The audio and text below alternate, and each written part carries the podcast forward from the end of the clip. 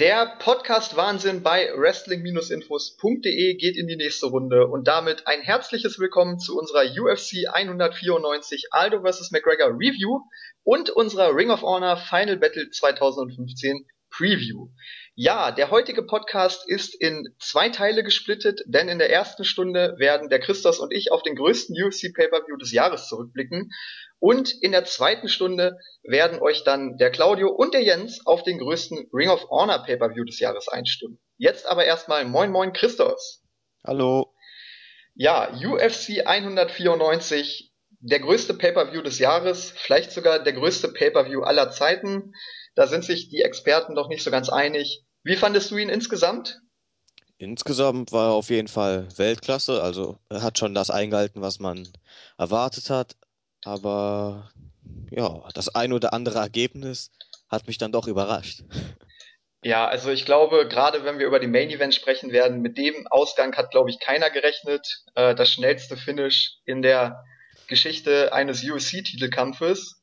Ähm, aber es war halt nicht das Einzige. Es hat das Ganze so ein bisschen überschattet, aber es gab fünf Kämpfe die, bei diesem Pay-Per-View und letztendlich kann man eigentlich bei jedem Kampf eine große Story erzählen.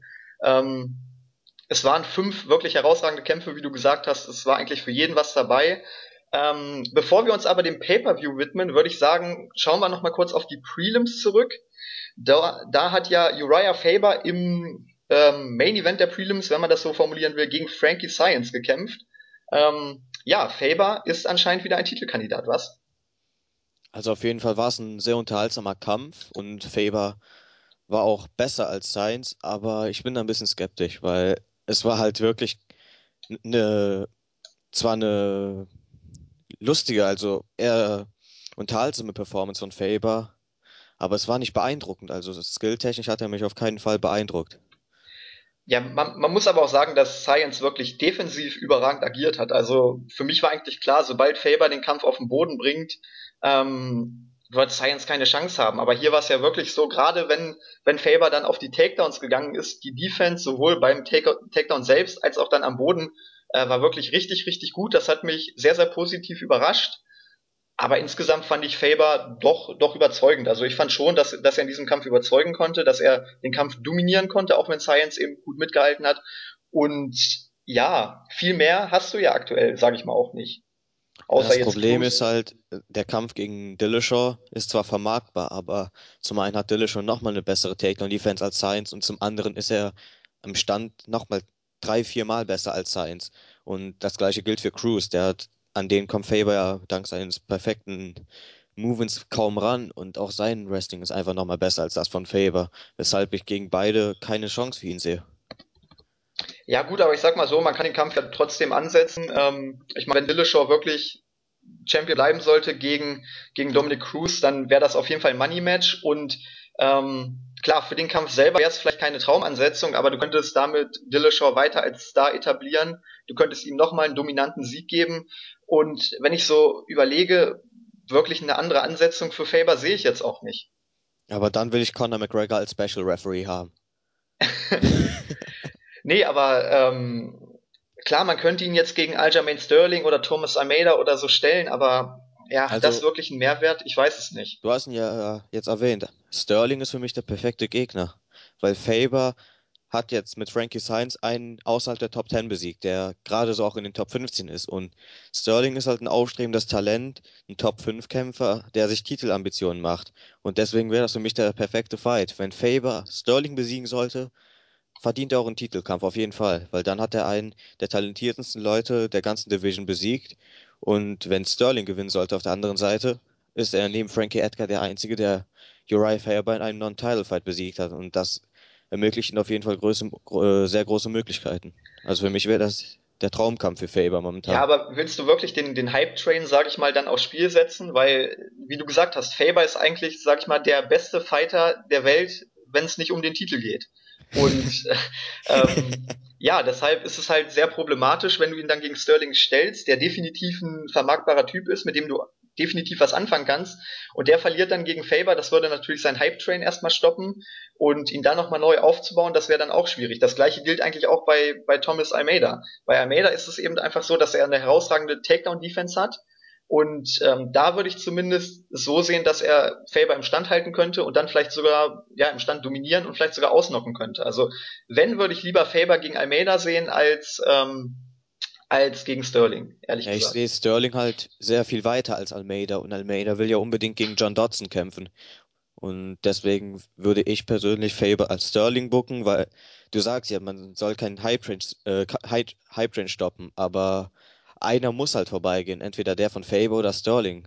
Also so, so sehe ich das zumindest. Und Dodson gegen Almeida ist auch ein super Kampf für beide. Also zum einen, damit Dodson sich in der neuen Gewichtsklasse beweisen kann und zum anderen, wenn Almeida auch John Dodson besiegen sollte, ist er ein absoluter Top-Contender und potenzieller Superstar. Okay, dann bringe ich noch mal einen anderen Namen ins Spiel. Was denkst du über Rafael Assunção gegen Faber? Das wäre auch ein ordentlicher Kampf. Also der würde auf jeden Fall mehr Sinn machen als der gegen, äh, gegen Almeida, meiner Meinung nach. Aber wann kämpft Assunção schon? Der, denn schon, der ist permanent verletzt. Da ist das Problem. Ja, auf jeden Fall. Das, das ist nämlich auch der Punkt. Aber ich meine, er kommt jetzt wieder, hat lange nicht gekämpft und ich glaube gegen, gegen Faber, das, das wäre halt, sag ich mal, ein guter, guter Rückkehrkampf für ihn. Ja, auf jeden Fall, weil Assunção steht kurz vom Titelkampf. Der braucht noch einen Sieg eigentlich. Und also es würde auf jeden Fall ein ordentlicher Fight werden. Wobei ich Faber hier wieder ganz leicht hinten sehe. Also er hat mich wirklich nicht so sehr beeindruckt mit seiner Performance dieses Mal. Und auch schon gegen Edgar hat er größere Schwächen gezeigt. Ja gut, man muss eben auch bedenken, dass er nicht mehr der Jüngste ist. Aber ich, also ich fand Faber hier gar nicht mal so schwach. Ich fand nämlich, dass das Science wirklich richtig, richtig überzeugend war. Also ähm, auf jeden Fall. Science, Science hat mich auch auf jeden Fall überzeugt. Aber von Faber, der, absolut, der die absolute Legende in den unteren Gewichtsklassen ist. Er war ja auch damals bei, äh, bei der WEC der Megastar. Aber das, da ist langsam vorbei einfach. So viele Niederlagen, die er kassiert hat in Titelkämpfen, die haben ihn zu sehr geschadet, finde ich. Ja, wo, wo siehst du denn Science jetzt? Science ist für mich einer, der nah an den Top Ten ist, aber also nicht drin ist. Also ich, ich muss ehrlich sagen, das war halt so für mich der typische Fall. Er hat zwar verloren, aber ehrlich gesagt hat er auch gewonnen, weil mit so einer Performance, er hat sich wirklich super geschlagen, hat alles gegeben, hat dann am Ende knapp verloren.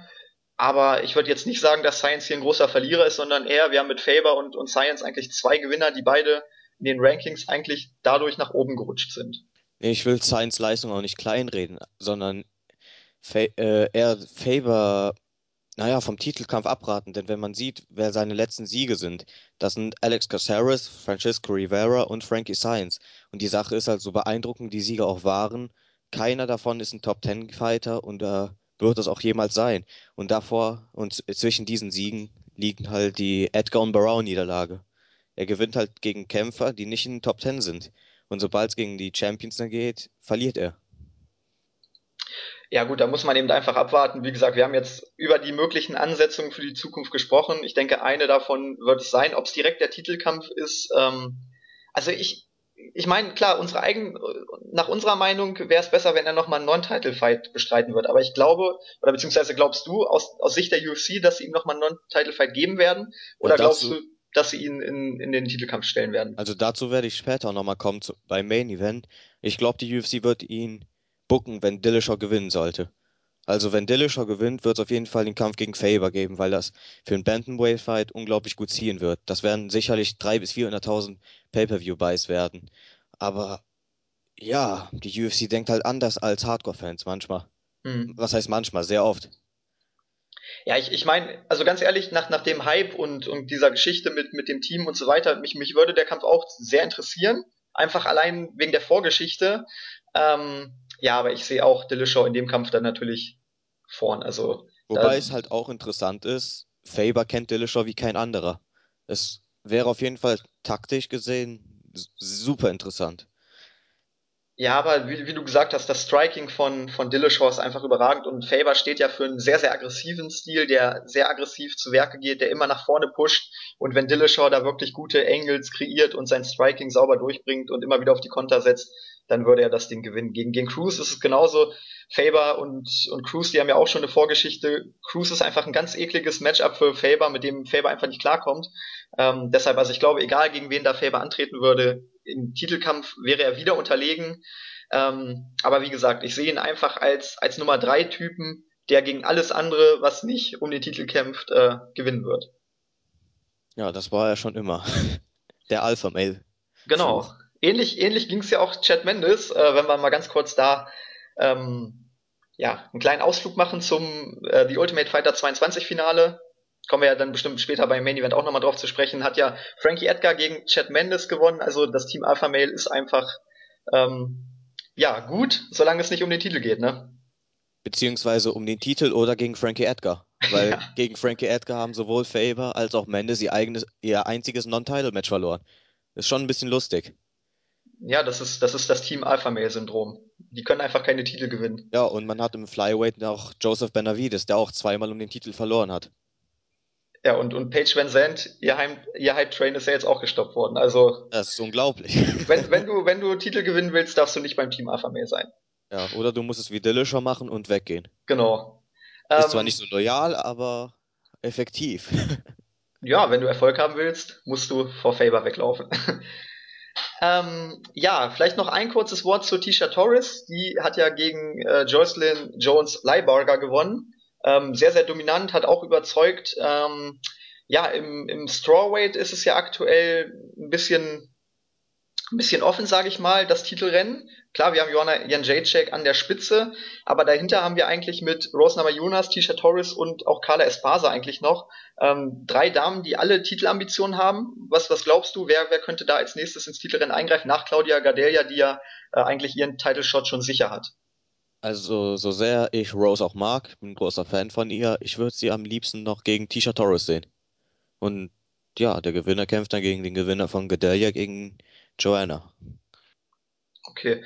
Ja, wäre auf jeden Fall ein interessantes Matchup. Ich meine, äh, Rose hat ja wirklich gegen Paige Van Zandt gezeigt, dass sie, dass sie sich gerade am Boden enorm verbessert hat. Ähm, Im Stand wussten wir ja, ist sie sowieso gut, aber ihre Ground Skills haben sich in den, in den letzten zwölf Monaten, sage ich mal, enorm verbessert. Ich meine, der Kampf gegen Carla Espasa, du erinnerst dich ja sicher auch noch, war unglaublich einseitig, weil Rose einfach am Boden nicht mit Espasa klarkam.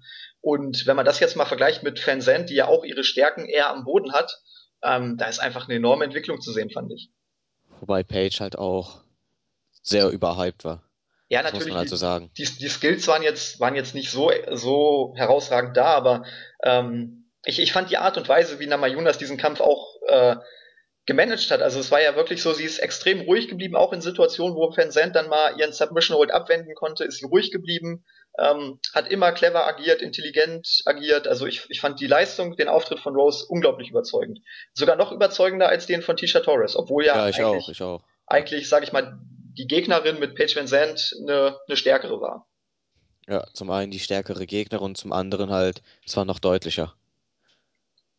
Gut, ähm, ja, sonst noch irgendwas, was du über die Prelims sagen willst? Willst du auf irgendwen Besonderes hinaus, irgendwen empfehlen, auf irgendwen hinweisen? Wally, Wally Alves auf jeden Fall. Für mich einer der besten, also nicht einer, sogar der beste Tough Brazil Gewinner, den es jemals gab und auf den sollte man achten. Der könnte in ein, zwei Jahren vielleicht mal da oben mitmischen. Ja, ich, ich, möchte, ich, ich, möchte auch noch einen Namen hervorheben, Magomed äh, Mustafayev meine Fresser, der Typ Explosivität. Ja, der ist auch gut gewesen. Also, also das, das ist wirklich so der ganz, ganz klassische Russe, einfach brutale Power, seine Kicks, alter Schwede. Also das hat richtig gepfeffert und ähm, ja, Joe Proctor ist jetzt auch keine Lusche, also sehr überzeugender Sieg. Ich denke, den Kerl müssen wir auf jeden Fall auch im Auge behalten. Ja, ich hoffe ja nächstes Jahr auf eine Russland-Card, eine Fight Night in Russland und da wäre auf jeden Fall einer für die Main-Card. Also der ist wirklich gut. Auf jeden Fall. Vollsten Respekt an Mustafaev. Ja. Gut, ich würde sagen, dann gehen wir zum Pay-per-View über. Wie gesagt, fünf Kämpfe standen auf der Card. Ähm, eigentlich hat jeder Experte von der vielleicht besten Maincard aller Zeiten gesprochen.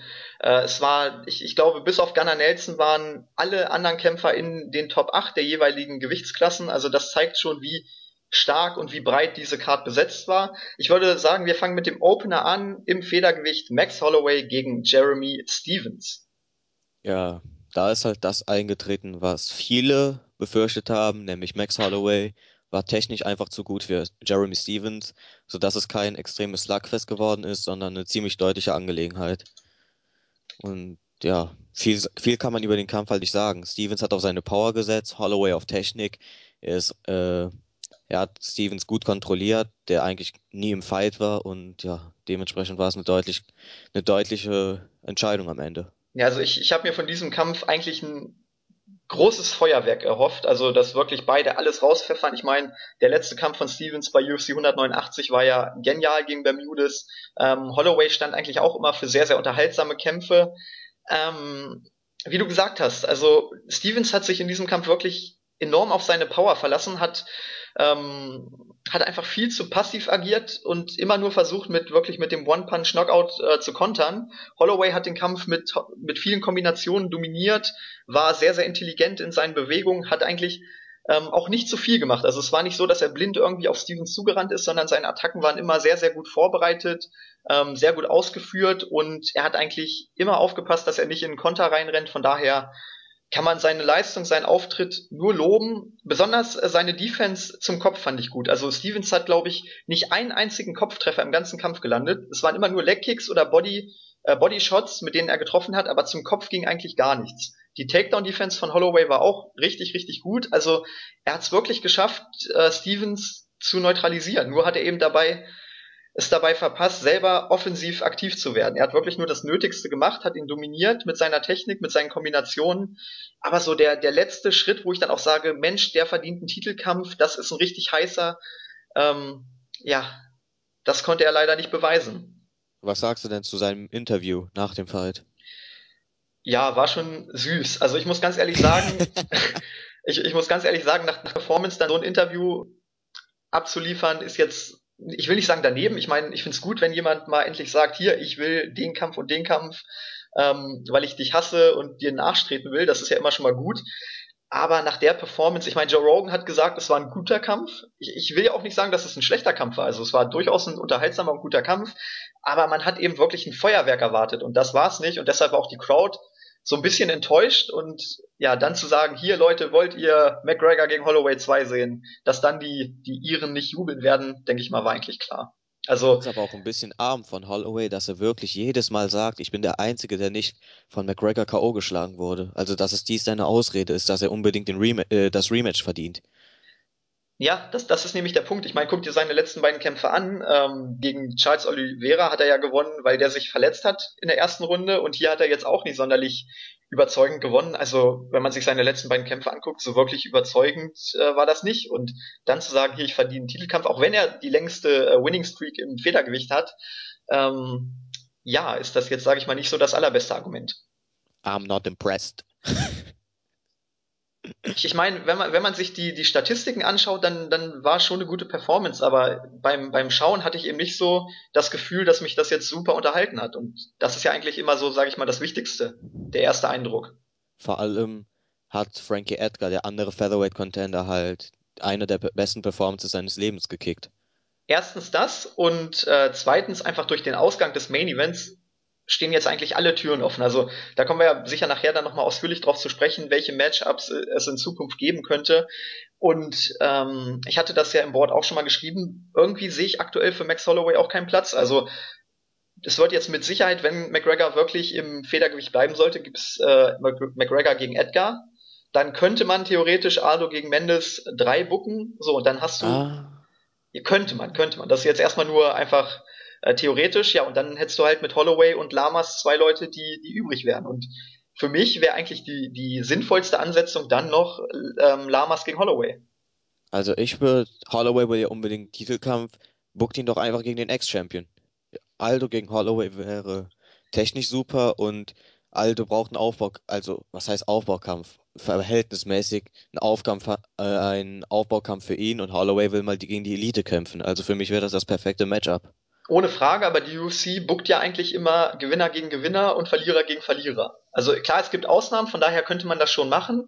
Ähm, aber wenn man, wenn man jetzt wirklich nach dem klassischen Booking geht, dann äh, würde ich sagen, Lamas gegen Holloway und Mendes gegen Aldo 3. Ja, aber Mendes hat zwei Kämpfe jetzt, die zwei wichtigsten seines Lebens verloren. Und gegen Aldo hat er auch zweimal klar verloren. Also er braucht auf jeden Fall einen Aufbaukampf für mich. Also Mendes braucht unbedingt wieder einen Sieg, weil er ansonsten ziemlich schlecht dasteht. Und wenn er dann nochmal gegen Aldo verlieren würde, hätte er vier seiner letzten fünf Fights verloren. Hm. Ja gut, muss, muss man einfach abwarten. Aber ich, ich sehe Holloway einfach aktuell nicht in der Position, dass er einen Titelkampf fordern kann. Von daher ähm, weiß ich auch nicht, ob Aldo jetzt wirklich so da das optimale Matchup ist. Natürlich, es wäre ein unterhaltsamer Kampf, es wäre sehr, sehr interessant.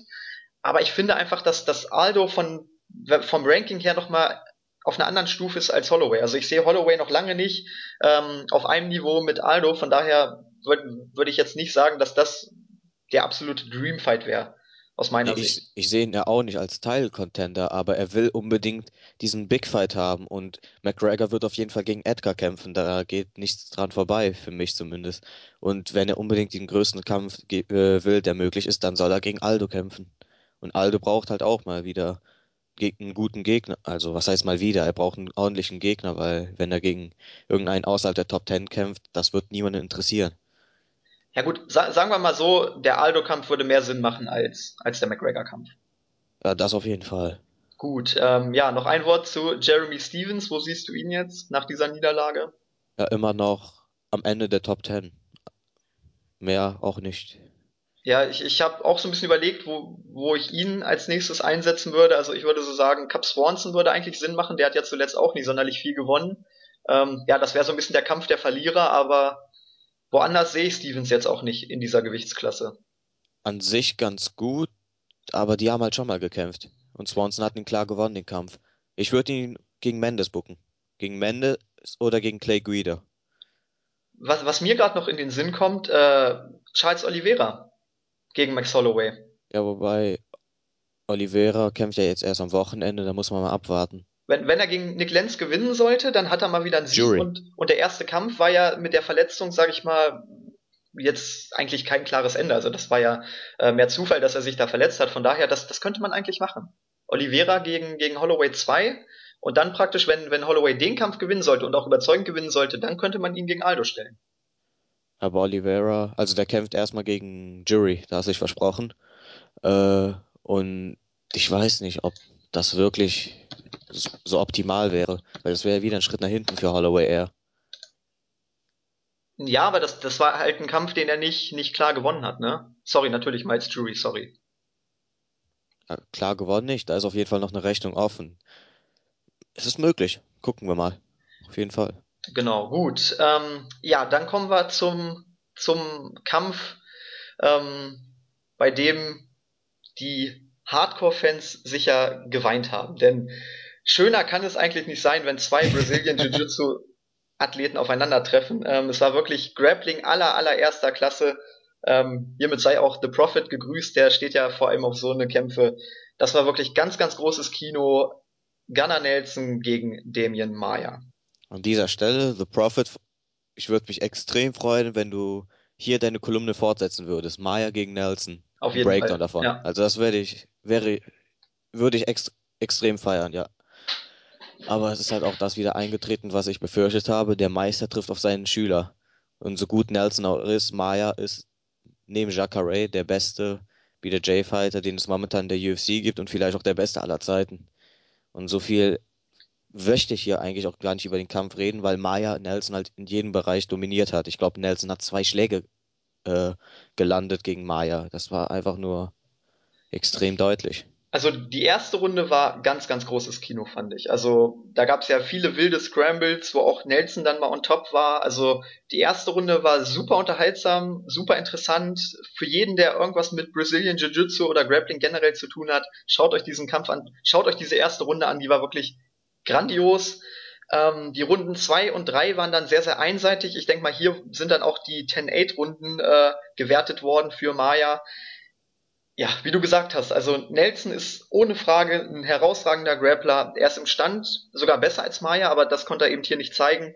Ähm, aber Maya ist einfach vielleicht wirklich der beste Purist, wie es so schön heißt, aller Zeiten, wenn man das mal irgendwie einordnen will, weil jeder weiß, dass Damien Maya auf den, auf den Boden aus ist und keiner kann es verhindern. Ich finde das einfach unglaublich. Und ähm, ja, glaubst du, dass er mit diesem Stil tatsächlich nochmal einen Run auf den Titel machen kann? Was sonst? ich meine, wenn man seinen Gegner so beeindruckend besiegt, dann muss natürlich als eine nächste Ambition auch ein Titelkampf sein oder ein Title Eliminator. Zumal, zumal man hier auch sagen muss, wenn man sich so die, die Top 5 des äh, Weltergewichts anguckt, ähm, da ist jetzt eigentlich keiner dabei, außer vielleicht Johnny Hendricks, ähm, ja, der mit ihm am Boden konkurrieren kann. Tyron Woodley ist ohne Frage am Boden herausragend, aber er ist eben auch jemand, der, der sich in letzter Zeit sehr auf den Stand beschränkt hat. Also ich, ich sehe keinen aus den Top 5 ähm, am Boden so gut wie Maya. Und wie gesagt, man kann im Stand noch so gut sein. Maya ist das scheißegal, der bringt dich irgendwie auf den Boden und dominiert dich da. Also ähm, ich sehe in der Tat große Chancen, wenn Maya die nächsten Kämpfe auch weiterhin so dominant gewinnen sollte, dass er selbst gegen Robbie Lawler große Chancen haben sollte. Also ich sehe sogar Rory McDonald noch mal ein bisschen besser als Johnny Hendricks, weil es gab ja schon mal den Kampf und dort hat McDonald es als einziger geschafft, Maya oben zu halten und dort hat er ihn halt besiegt, außer in der ersten Runde und dort hat McDonald sich aber super verteidigt und ansonsten Woodley und Hendricks haben halt super defensives Wrestling, aber ob das gegen Maya reicht, glaub, weiß ich nicht. Also ich glaube, Maya ist in der Lage, jeden außer McDonald zur Aufgabe zu bringen. Zumal bei Maya eben auch das, das Problem ist, wenn Woodley und Hendricks tatsächlich einen Takedown durchbekommen sollten, Maya ist eben auch jemand, der vom Rücken aus unglaublich gefährlich ist. Also ähm, es ist ja nicht mal so, okay, ich habe den Takedown gelandet, ich bin on top, jetzt bin ich sicher, sondern Maya kann dich sowohl von oben als auch von unten dominieren und äh, zur Aufgabe zwingen. Von daher ähm, müssten selbst, sage ich mal, Wrestler wie Woodley oder Hendricks aufpassen, dass, dass sie da nicht in irgendeine Submission geraten. Und am allerwichtigsten, glaube ich, ist es einfach für alle vier, egal ob Carlos Condit äh, und Robbie Lawler auch noch, ähm, den, den Kampf im Stand zu halten. Ich denke, da haben sie große Chancen, wie du gesagt hast, wie Robbie McDonald es hinbekommen hat. Aber Maya ist eben jemand, der bringt dich irgendwie runter. Und wenn er dich unten hat, dann endet das meistens tödlich. Also ja, einfach mal abwarten. Gegen wen würdest du ihn als nächstes stellen? Gegen Tyron Woodley oder welche Ansetzung wäre dir da? Also ich würde ihn gegen Tyron Woodley stellen, weil Tyron Woodley hat jetzt dieses Problem mit äh, Johnny Hendricks gehabt und für mich braucht er halt noch einen Fight, weil seine letzte Performance war gegen Calvin Gastelum. Da war er nicht unbedingt sehr gut und sonst hat er zwei, über zwei Jahre lang keinen Kampf absolviert, äh, über ein Jahr keinen Kampf absolviert und das wäre ein bisschen zu viel, finde ich. Und Maya steht jetzt offen, der Kampf könnte gut werden, ja, und der Gewinner kann gerne einen Titelkampf bekommen. Genau, das wäre jetzt nämlich meine nächste Frage gewesen. Wäre das für dich ein Title Eliminator oder siehst du da Johnny Hendricks gegen äh, Stephen Wonderboy Thompson noch vorne? Also Hendricks hat wegen seines verpassten Weightcuts hat sich, glaube ich, alle Chancen zunichte gemacht und Stephen Thompson, selbst wenn er Hendricks besiegen sollte, äh, ich glaube, das wäre noch ein bisschen zu früh für ihn. Okay. Ähm, ja, dann drehen wir das Spielchen auch nochmal um. Wo siehst du Gunnar Nelson jetzt nach dieser Niederlage? Also ich sehe ihn weiterhin als einen der talentiertesten Leute im Weltergewicht, aber halt auch noch nicht ganz in den Top Ten. Er braucht ja noch ein, zwei Siege, aber ich bin mir sicher, dass er die auch einfahren wird. Er hat ein gutes Camp, er ist, wie gesagt, sehr talentiert und ja, man kann doch groß von ihm erwarten. Ja, bei ihm ist eben einfach das Problem, er lebt von seinem, von seinem Ground. Natürlich, er hat sich im Training mit Conor McGregor auch schon im Stand verbessert, aber er ist eben ein Grappler. Und hier konnte man ganz klar sehen, dass es einfach einen Kämpfer, ich glaube, auf der Welt gibt, äh, der ihn am Boden bezwingen kann. Und das war eben Damien Maya. Also ich, ich wollte das jetzt auch gar nicht zu sehr überbewerten. Maya ist einfach nochmal eine ganz, ganz andere äh, Klasse am Boden. Und ich, ich glaube schon, dass, dass, ähm, dass Nelson gerade in Zukunft gegen einen Großteil der Division erfolgreich sein kann mit seinem Stil. Es ist eben einfach nur, Maya ist in seinem Game nochmal ihm überlegen und deshalb hat er diesen Kampf auch sehr, sehr deutlich verloren. Aber wenn, wenn man ihn gegen Matt Brown oder, keine Ahnung, gegen Neil Magny oder sonst wen stellt, ich glaube schon, dass er diese Kämpfe relativ klar gewinnen würde, weil er eben am Boden so überragend ist und auch im Stand mithalten kann. Das ist eben diese Vielseitigkeit, die ihn da auch auszeichnet. Ja, das ist auf jeden Fall spannend, was als nächstes passiert. Genau, genauso spannend ist es im Mittelgewicht. Da hatten wir ja gleich zwei Kämpfe hier auf der Karte. Zum einen natürlich den Kampf um die Middleweight Championship zwischen Chris Weidman und Luke Rockhold im Co-Main Event. Aber zuvor gab es natürlich noch den Number One Contenders Fight, wenn man das so bezeichnen möchte, zwischen Ronaldo, Jacare Souza und Joel Romero. Ja, Number One Contenders Match eigentlich, aber nach dem Match, äh, nach dem Kampf gibt's immer noch sehr viele Fragezeichen bei beiden. Vor allem bei Romero, finde ich. Weil er in der ersten Runde wirklich super gekämpft hat, wie erwartet, hochexplosiv, super im Stand, super Ground Game. Er hat äh, Jacare fast gefinisht. In der zweiten Runde, wie immer, nicht gemacht. Also es ist ja irgendwie Tradition bei ihm mittlerweile, dass er sich in der zweiten Runde ausruht. Und obwohl man in der dritten Runde was erwartet hat, kam da auch nichts. Also das war echt ein komischer Kampf. Also ich muss ganz ehrlich sagen, Romero ist ja schon 38, äh, seine Kondition ist absolut grottig. Also auch wenn der jetzt wirklich einen Titelkampf bekommen sollte gegen Rockhold, konditionell wird der nach drei Runden tot sein. selbst wenn er davor den Kampf dominieren sollte. Aber ähm, das war gegen Tim Kennedy schon so, wo er da wirklich in der zweiten oder nach der zweiten Runde auf dem Stuhl fast bewusstlos geworden ist, weil er so platt war.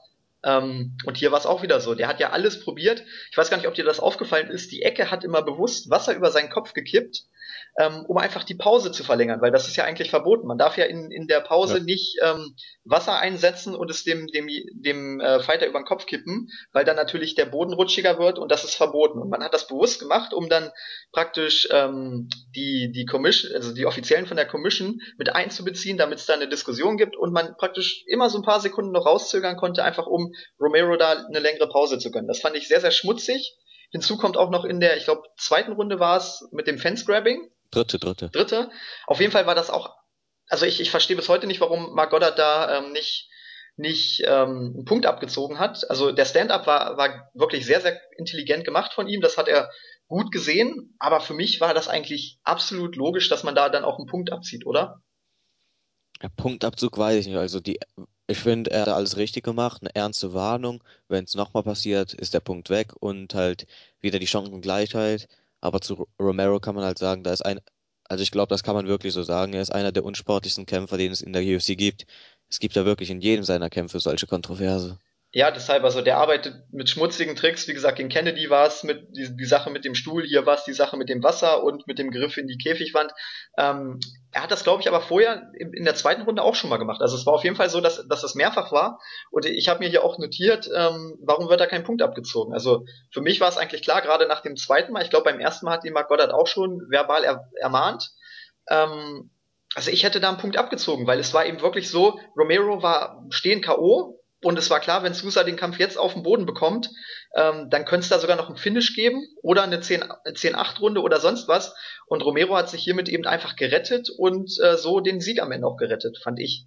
Findest du die, die Entscheidung denn in Ordnung? Die, die äh, Decision am Ende? Ja, ja. Also ich hatte Sousa ehrlich gesagt vorn.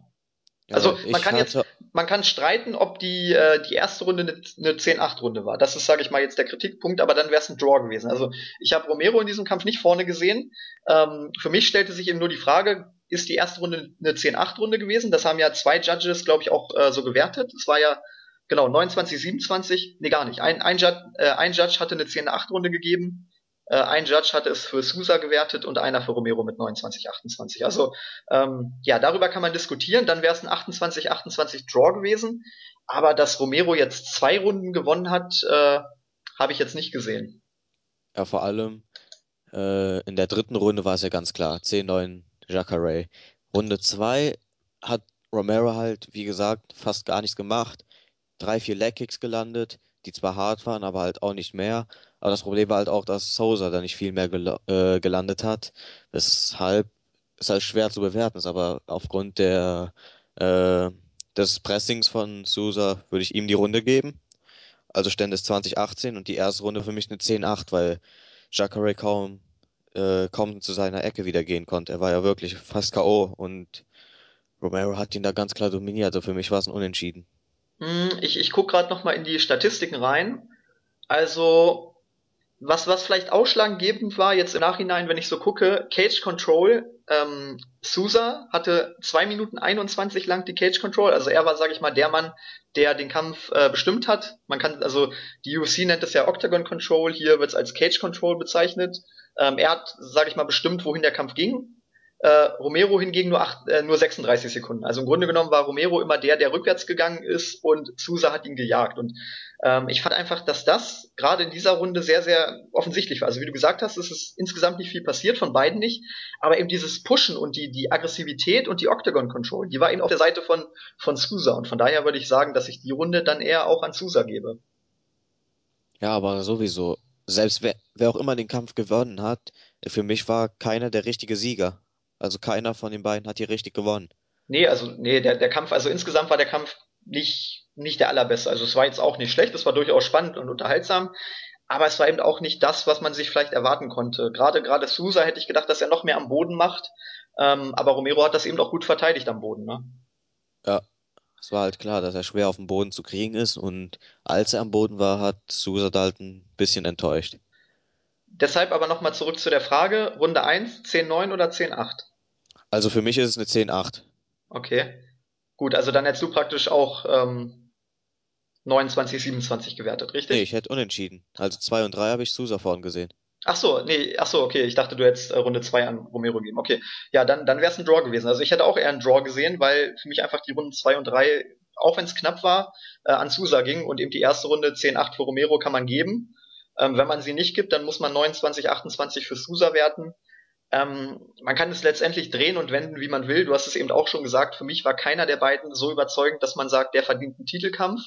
Und letztendlich war ja das, sage ich mal, eigentlich das Allerwichtigste an diesem Kampf. Wer wird als nächstes gegen den Champion antreten? Und obwohl Romero gewonnen hat, muss ich ganz ehrlich sagen, Vitor Belfort. Ja. Also Vitor, also, Vitor und Rockhold haben auch noch eine Vorgeschichte und Rockhold will unbedingt gegen Vitor kämpfen. Und ich genau. hoffe, dass er den wieder verliert, aber das ist was anderes. Genau, deshalb äh, kommen wir zum Co-Main Event, wenn, wenn du schon so eine gute Überleitung lieferst. Äh, Luke Rockhold hat, ich will nicht sagen, eine große Überraschung geschafft, aber ähm, du zum Beispiel hast nicht damit gerechnet. Mein Bauchgefühl hat es ja so ein bisschen vorausgesagt. Luke Rockhold hat Chris Whiteman in der vierten Runde via TKO besiegen können und sich somit zum siebten UFC Middleweight Champion in der Geschichte krönen können. Ah, das war also für mich der Kampf des Abends. Rockhold hat mich sehr überrascht. Also ich wusste, dass er auf jeden Fall äh, mit Whiteman mithalten wird, aber dass er wirklich Whiteman so austricksen kann am Boden, hat mich extrem überrascht. Ich habe eher gedacht, dass es andersrum sein wird, dass Whiteman Rockhold am Boden überlegen sein wird, aber so war es dann halt nicht so. Äh, und ja, ein Wheelkick hat meiner Meinung nach Whitemans Titel gekostet. Hey, ich, ich würde sagen, hier können wir wirklich mal chronologisch vorgehen. Also fangen wir mal mit, mit den ersten beiden Runden an. Ähm, da war es ja so, dass Whiteman sehr, sehr aggressiv zu Werke ging, immer gepusht hat. Und Rockhold hat es eigentlich nahezu vollständig geschafft, die Offensive von, von Whiteman zu neutralisieren. Also Whiteman ist eben immer angerannt, hat äh, versucht, einen Takedown durchzubringen, hat, hat äh, ich glaube, auch insgesamt drei Takedowns in den ersten beiden Runden geschafft. Aber die Defense von Rockhold war ihm einfach wirklich klasse. Also entweder kämpfte er sich relativ schnell zurück auf die Beine oder aber er konterte mit einem Submission-Ansatz. Also in der ersten Runde hatte er wirklich einen guten äh, Guillotine-Choke. Ähm, hier kurz die Zwischenfrage an dich. Der Stand-up von Herb Dean. Das war ja auch, sage ich mal, ein großer Kritikpunkt. Äh, fandest du den auch so extrem? Also ich muss ganz ehrlich sagen, ich fand den gar nicht so schlimm, weil ich habe extra mal auf die Uhr geachtet. Die beiden waren eine Minute lang in diesem äh, Guillotine-Choke-Ansatz verstrickt und es ist eigentlich nichts passiert. Also ich sag mal so, nach einer Minute kann man da schon über ein Stand-up nachdenken, oder? Also ich fand ihn äh, nicht so gut, also um ehrlich zu sein, weil es war halt ein Submission-Move, der drin war und Whiteman schien seine Position wechseln zu wollen. Und da wäre es wieder spannend geworden. Also für mich war es ein schlechter Stand-up mal wieder von Herb Dean.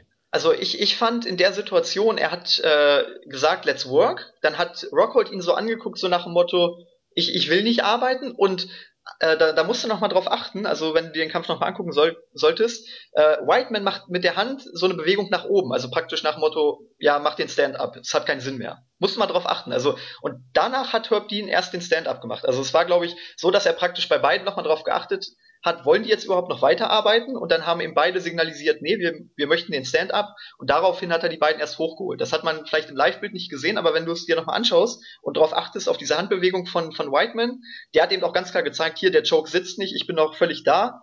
Ähm, ich glaube, es ist besser, wenn wir ein Stand-up machen und, und Rockhold hat eben auch genickt und daraufhin wurden dann beide nach oben geholt. Also ähm, ja, wie gesagt, in, in, in der Nachbetrachtung war es für mich nicht mehr so schlimm. Wie gesagt, im Live-Bild war es eben schon ein bisschen komisch, aber äh, ja, ich, ich fand es jetzt nicht, nicht so kritisch. Vor allem, weil eben der, der Choke nicht, nicht, äh, nicht angesetzt war.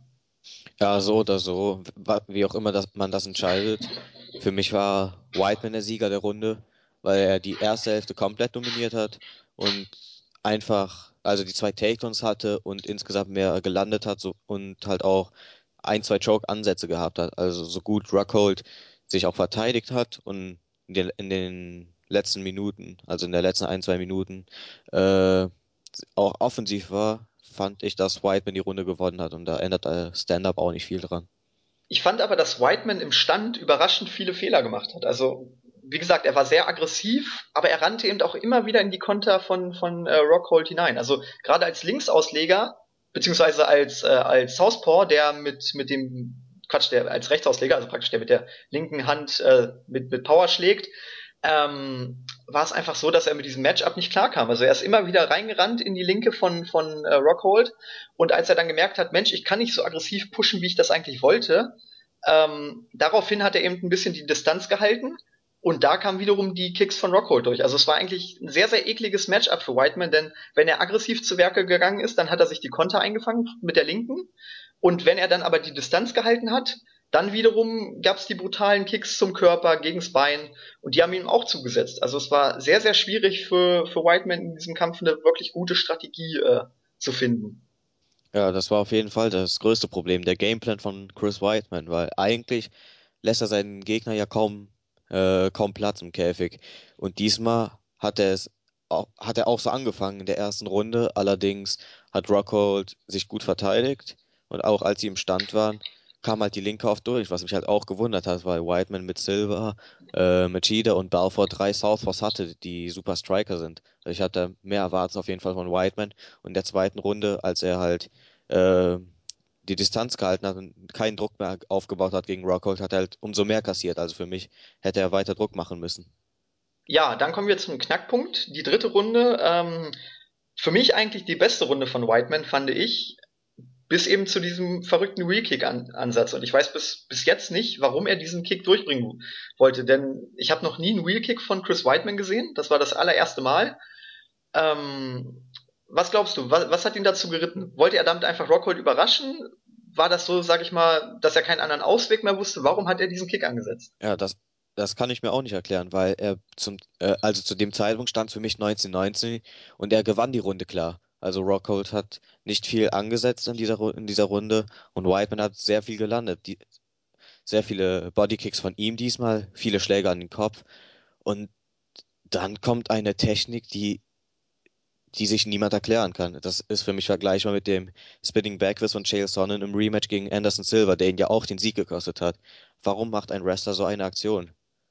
Ja, zumal, zumal mir aufgefallen ist, dass Rockhold gerade in der dritten Runde konditionell auch ein bisschen nachgelassen hat. Also in der zweiten Runde hat er ja wirklich mit seinen Kicks richtig gut dominiert, aber so die, die Kicks haben eben auch viel Kraft gekostet und gerade der Druck von Whiteman kam in der dritten Runde dann deutlich besser durch, wie du gesagt hast. Er hat eigentlich die dritte Runde klar dominiert bis zu diesem Wheel Kick. Von daher, es war eigentlich gar nicht mehr nötig, da noch irgendwie eine wilde Aktion zu zeigen, sondern er hätte die Runde einfach ganz, ganz ruhig zu Ende bringen können dann hätte er äh, nach drei Runden mit 29, 28 geführt und alles wäre gut gewesen. Also äh, was ihn dazu geritten hat, kann ich mir bis, bis jetzt nicht erklären, aber das ist eben im MMA-Sport nun mal so. Da können Sekunden entscheiden. Ähm, er hat sich eben dazu entschieden, diesen, diesen Wheel-Kick zu zeigen, hat daraufhin den Takedown kassiert und ja, dann hagelte es, ich glaube, insgesamt fast 60 Sekunden lang einfach nur verrücktes Ground and Pound von Rockhold und ähm, ja, man hätte den Kampf da eigentlich schon beenden müssen. Ähm, Herb Dean wollte Whiteman, denke ich mal, einfach noch, sage ich mal, diesen Championship-Bonus geben, dass er eben noch nicht abbricht. Aber äh, ja, wenn man sich das noch zum zweiten Mal angesehen hat, dann steht außer Frage, dass der Kampf schon in der dritten Runde äh, hätte beendet werden müssen. Ja, vor allem in den letzten fünf Sekunden, da hat Whiteman auch nichts mehr zurückgemacht, äh, sondern er hat einfach nur Schläge kassiert. Also es gab ja da im Board mal äh, den Kommentar, ja, äh, Herb Dean hat den Kampf nicht gestoppt, weil es die letzten Sekunden waren. Da wollte er nichts beenden. Aber sein Job ist es halt, den Kämpfer zu schützen. Und Whiteman hat da zu viel kassiert. Also es hätte auf jeden Fall gestoppt werden können. Und ja, ich hätte allem, da nichts gegen gesagt. Vor allem, er hätte vielleicht auch nochmal nachfragen sollen. Also normalerweise ist es ja immer so, dass man sagt, fight back, fight back, fight back. Und wenn, sag ich mal, nach dem dritten Fight back immer noch nichts kommt, dann spätestens dann bricht man ab. Aber er hat eben auch nicht gefragt, er hat sich das angeguckt. Also ich sag mal so, aus seiner Sicht muss es, glaube ich, so gewesen sein, dass er einfach noch irgendeine Verteidigung von Whiteman gesehen hat, weil für uns ist alle klar, er, er hat, Rockhold hat einfach nur auf Whiteman eingeprügelt. Aber Herb Dean muss halt aus seiner Position noch irgendwie eine Defense gesehen haben, die dazu geführt haben muss, dass der Kampf weiterging, weil ähm, Herb Dean ist einer der besten Referees, die es im MMA gibt und dass der dann, sage ich mal, so eine eklatante Fehlentscheidung macht, das glaube ich nicht. Also ich glaube, er hat wirklich irgendwas vielleicht auch im Gesichtsausdruck von Whiteman gesehen. Wie gesagt, wie schon bei diesem Stand-up, dass es da vielleicht irgendeine Reaktion noch gab, ähm, dass er diesen Kampf dann noch nicht beendet hat, weil normalerweise hätte er den wirklich abbrechen müssen. Ähm, ich hätte nämlich auch nicht gedacht, dass Whiteman nach der Runde nochmal wiederkommt. Also ich dachte jetzt, der ist wirklich platt und bleibt auf dem Stuhl sitzen und kommt nicht mehr in die vierte Runde raus. Deshalb großen Respekt an Chris Whiteman. Das war so ein bisschen die, die Rory McDonald-Leistung, um das mal so zu formulieren. Unglaublich viel Herz. Aber den Kampf hat er nach der dritten Runde verloren gehabt. Also er kam dann in der vierten nochmal raus, Ähm, Rockhold hat wirklich spielend leicht dann einen Takedown durchgebracht, hat weiter mit äh, Ground and Pound ihn bearbeitet und dann irgendwann hatte Herb Dean auch das Erbarmen und hat den Kampf endlich abgebrochen. Äh, wie ich finde, wie gesagt, eine Runde zu spät, aber letztendlich ist der Ausgang egal. Luke Rockhold ist der neue UFC Middleweight Champion. Also zum Ground Pound von Rockhold nochmal. Es hat mich halt an Whiteman gegen Belfer erinnert. Da hat Belfer auch kurz nochmal zurückgeschlagen vom Boden aus, aber irgendwann hat er sich noch zur Seite gewälzt und hat Schläge kassiert. Und so war es für mich halt hier auch. Und deswegen hätte der, der Kampf gestoppt werden sollen. Whiteman hat so nur noch mehr Schaden genommen, als es sowieso schon nötig war. Und ja, in der vierten Runde war es halt nur noch Formsache. Ja, das, das ist mir im, im Post-Fight-Interview gerade aufgefallen. Also im Kampf habe ich das gar nicht so gesehen, aber als er dann danach bei Joe Rogan stand, dachte ich schon, alter Schwede, der hat ziemlich eingesteckt, ne? Das ist mir im Kampf gar nicht so aufgefallen. Ja, er hat auf jeden Fall sehr viel eingesteckt. Und eigentlich auch so viel wie noch nie. Gegen Lyoto sah er, also gegen Machida, sah er auch nicht mehr so optimal aus, aber es ging zumindest noch. Nee, aber was, was glaubst du denn, was, was hat Luke Rockhold anders oder besser gemacht als, äh, als die anderen Gegner von Chris Weidman bisher. Weil es, ich denke mal, man kann ja die zweite Runde, sage ich mal so, als Sinnbild eigentlich nehmen äh, für, für einen Kampfstil, der gegen Weidman erfolgreich ist. Dass er dann den Fehler mit dem Rekick gemacht hat, okay, aber die zweite Runde war eben auch schon sehr dominant von Rockhold. Ja, er hat halt die Stärken von Whiteman neutralisiert. Das Wrestling, was Whiteman so gut gemacht hat, so gefährlich gemacht hat, äh, hat halt gegen Rockhold nichts mehr gebracht und im Stand hat er halt seine Kicks durchgezogen, die Whiteman äh, halt wehgetan haben. Machida hat das ja auch in der vierten und fünften Runde, zwischen, hauptsächlich in der vierten Runde geschafft, dass er da seine Kombination äh, landet, die Takedowns verteidigt und ihn dann mit Bodykicks bestraft. Aber Machida hat es halt auch nur eine Runde geschafft und Rockhold, ja, hat es besser gemacht. So einfach. Gut, dann spielen wir das Spielchen mal weiter, was wir in den anderen äh, Fights auch schon gespielt haben. Was sind denn deine Ansetzungen für die Zukunft? Also wir haben eben schon gesagt, Rockhold gegen Romero. Ähm, nach der Performance von Romero ist nicht so die Traumansetzung. Ähm, ich denke mal, das würde in Amerika als Pay-per-View auch nicht sonderlich gut ziehen. Ähm, Rockhold selber wobei, hat Vitor. Wobei Amerika gegen Kuba schon interessant wäre. Ja, ja, gut, aus politischer Sicht schon, aber ich sag mal so, die, die Kämpfer, die beiden sind jetzt auch nicht so die Typen, die das groß vermarkten werden. Ne? Weil Rockhold hat ja schon, sag ich mal, im Aufbau im Kampf gegen Whiteman sich relativ zurückgehalten mit Trash Talk und Romero ist halt jemand, der Ach so, eine Sache noch zum, äh, zum, zum Kampf zwischen Romero und Sousa. Das Post-Fight-Interview mit Joe Rogan war wieder episch, oder? Also. Romero hat da, hat irgendwie eine Art Post-Fight-Interviews zu halten, das ich, ich fand's so episch. Joe Rogan hat gefragt, ähm, als nächstes kämpft Chris Whiteman gegen Luke Rockhold. Was glaubst du, wer wird gewinnen? Und Romero hat geantwortet, ich liebe euch alle, ich liebe Gott, Dankeschön. ja, Soldier of God, ne? Ja, deshalb, aber äh, Romero ist einfach, ich weiß nicht, das ist kein Typ, der einen Kampf äh, verbal promoten kann und von daher glaube ich, dass das dann ziemlich floppen wird. Also als Co-Main-Event könnte man das definitiv bringen, aber als Headliner würde es nicht ziehen und deshalb ich glaube, deshalb weiß auch Luke Rockhold, dass eine Ansetzung gegen Vitor Belfort gerade nach der Vor äh, Vorgeschichte für ihn deutlich besser wäre. Und für Romero wäre auch ein Kampf gegen Tim Kennedy deutlich besser. Weil es gab ja, wir haben es vorhin schon angesprochen, die Geschichte mit dem Stuhl, wo Kennedy den Kampf dominiert hat. Dann hat Romero äh, mit der Stuhlgeschichte sich zurückgekämpft und hat dann den Kampf noch gewonnen. Und ich denke, wenn man diese beiden Rematches, Rockhold gegen Belfort 2 und Romero gegen Kennedy 2 ansetzen würde und Rockhold und Romero beide eine sehr dominante Performance abliefern würden, ich glaube, dann würde der Kampf deutlich besser ziehen als jetzt. Ja, das sehe ich auch so, weil Romero gegen Kennedy bin ich voll mit einverstanden. Die haben eine Rechnung offen und Belfort, also Rockhold, geht es glaube ich nicht mal ums Business gegen Belfort, sondern er will einfach, er will sich einfach nur rächen. Er sagt ja immer, es liegt an dem TAT, sonst hätte er mich nicht besiegt. Sehe ich zwar anders, okay, aber Rockhold will halt unbedingt seine Niederlage ausgleichen und ja, Belfort ist der Einzige, der ihn geschlagen hat. Absolut. Ähm, ja, dann natürlich auch noch, wie geht's weiter mit Chris Whiteman nach dieser herben Niederlage? Ähm, ich würde Jacare Souza gegen Chris Whiteman booken, einfach weil es ein Dream Matchup wäre. Das war ja auch der Traumkampf der meisten Fans äh, für die Zukunft. Also die meisten haben mir gehofft, dass Whiteman und Souza gewinnen. Ist halt genau andersrum gekommen. Und ja, als Title Eliminator kann man es auf jeden Fall bringen. Ich, ich muss ehrlich sagen, äh, ich würde die beiden Kämpfe splitten. Also ich, ich, ich würde es einfach doof finden, wenn man jetzt Whiteman gegen Sousa stellen würd, würde, weil damit würdest du ja zwei potenzielle Kandidaten auf den Titelkampf äh, wieder eliminieren. Weil ähm, der Verlierer von Whiteman gegen Sousa wäre dann erstmal endgültig raus aus dem Titelrennen.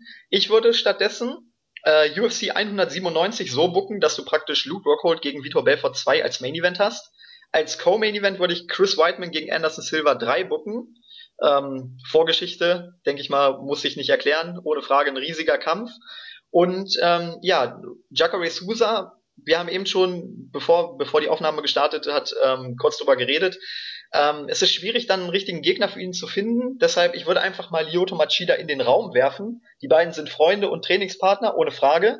Ähm, aber ich sag mal so, ein respektvoller Kampf könnte mit Sicherheit äh, stattfinden und von daher auf der Maincard von UFC 197 wäre das mit Sicherheit sehr, sehr interessant.